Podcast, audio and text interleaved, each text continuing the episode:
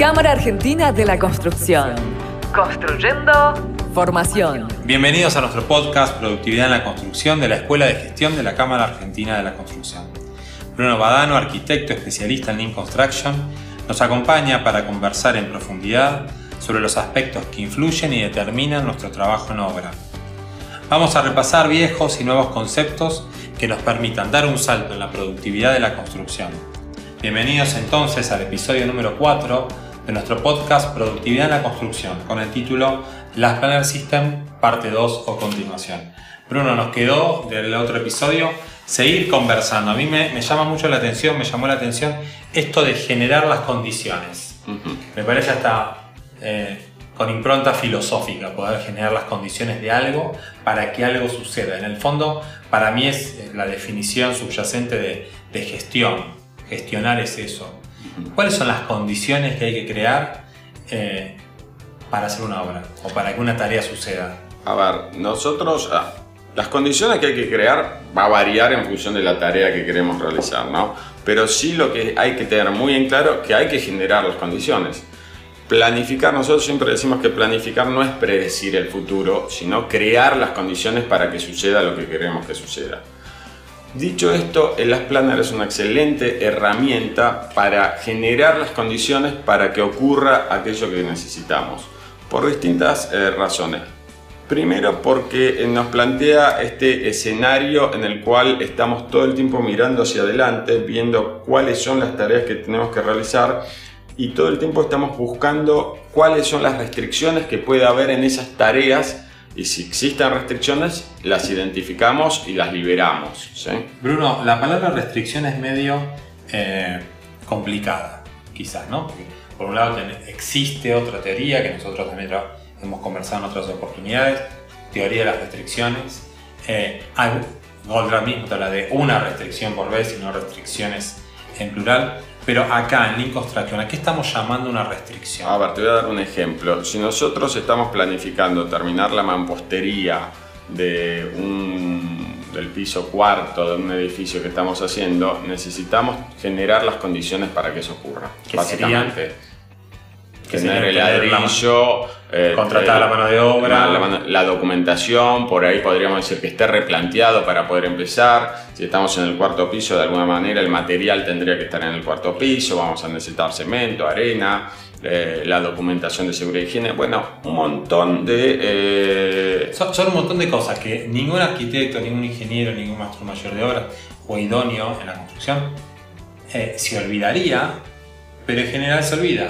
Sí, ¿por qué se olvida? Y porque la cantidad de tareas que tenés en proceso durante una obra hace que eh, sea difícil estar todo el tiempo encima de eh, cualquiera de estas eh, subtareas, podríamos decirle, o condiciones necesarias para que la tarea de transformación, que en definitiva sería pegar el ladrillo, todo lo demás, como habíamos dicho en otro podcast, no sería una tarea de transformación, estas, estas cuestiones son las que nosotros necesitamos estar enfocados y son las que van a hacer que la tarea ¿sí? se me caiga o no ocurra, básicamente. Y se interrumpa el flujo. Se interrumpa el flujo, sí.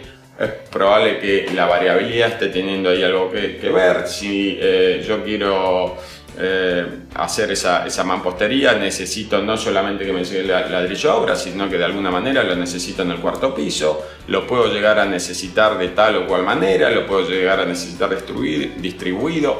Bueno, nosotros en el Planner lo que hacemos es cuando identificamos la tarea de transformación, que sería realizar esa mampostería, empezamos a pensar cuáles son todas las condiciones que necesitamos necesarias para que eso ocurra. Y si identificamos alguna, que no está dada, una condición que no está dada, lo llamamos restricción. ¿Qué hacemos con esa restricción?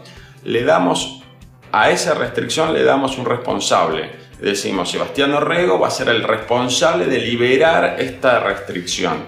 Y vamos a poner una fecha de liberación que tiene que ser previo a cuando necesitamos realizar la tarea y así lo vamos gestionando y nos vamos reuniendo semana tras semana y vamos repasando todas las restricciones, vamos liberando las restricciones para que cuando llegue el momento de realizar la tarea, las condiciones estén dadas. De alguna manera lo que estás evitando es la famosa frase de hay que.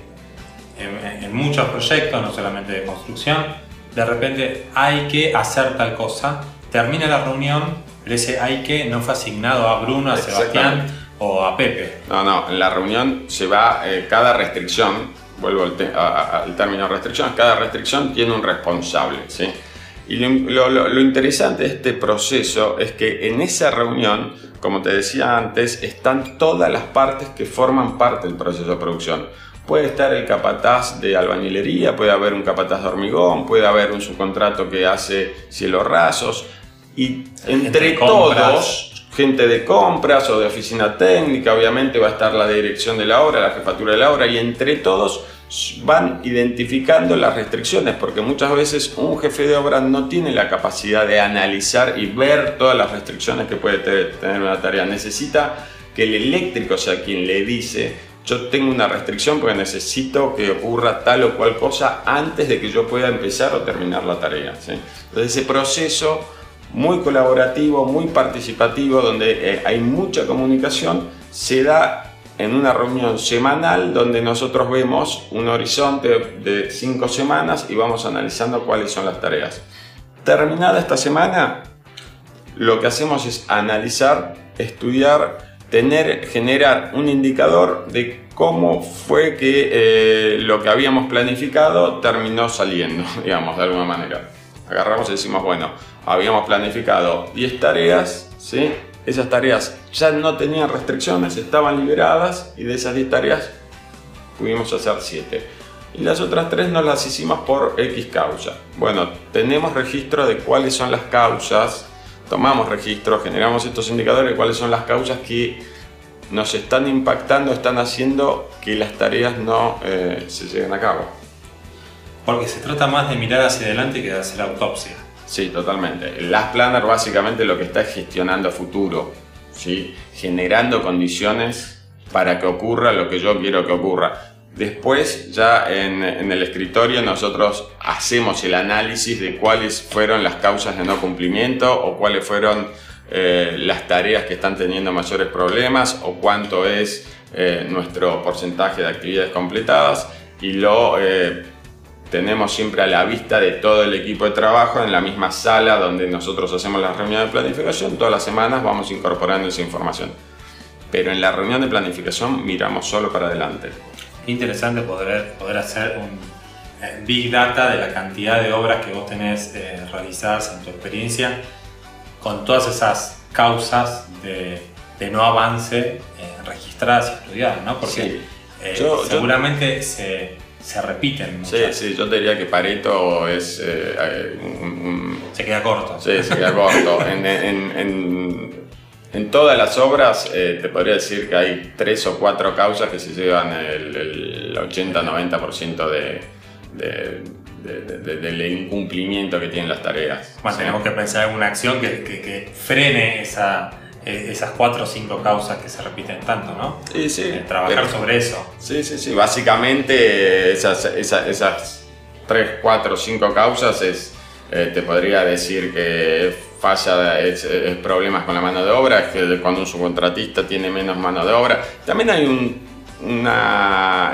cuando uno ya analiza la planificación y por qué las planificaciones no se cumplen, hay, hay, hay dos factores. Uno, yo diría que es una falsa expectativa que tienen con respecto a la capacidad de producción que, tienen las empresas. Muchas veces te dicen esta tarea hay que realizarla o esta hora la vamos a realizar en un año y medio y no, no tienen la capacidad de realizarla en un año y medio, pero por alguna razón se planifica, se planifica en un año y medio.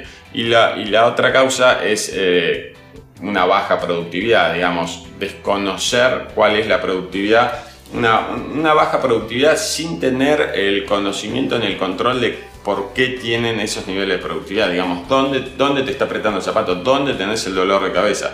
Ni siquiera eh, al no medir, al no tener ese registro, no sabés dónde arrancar. Volvimos al tema productividad. Sí, porque el podcast se llama justamente Productividad en la Construcción. Y con estas palabras terminamos este episodio y nos vemos en el próximo. Perfecto, gracias acércate a la Escuela de Gestión.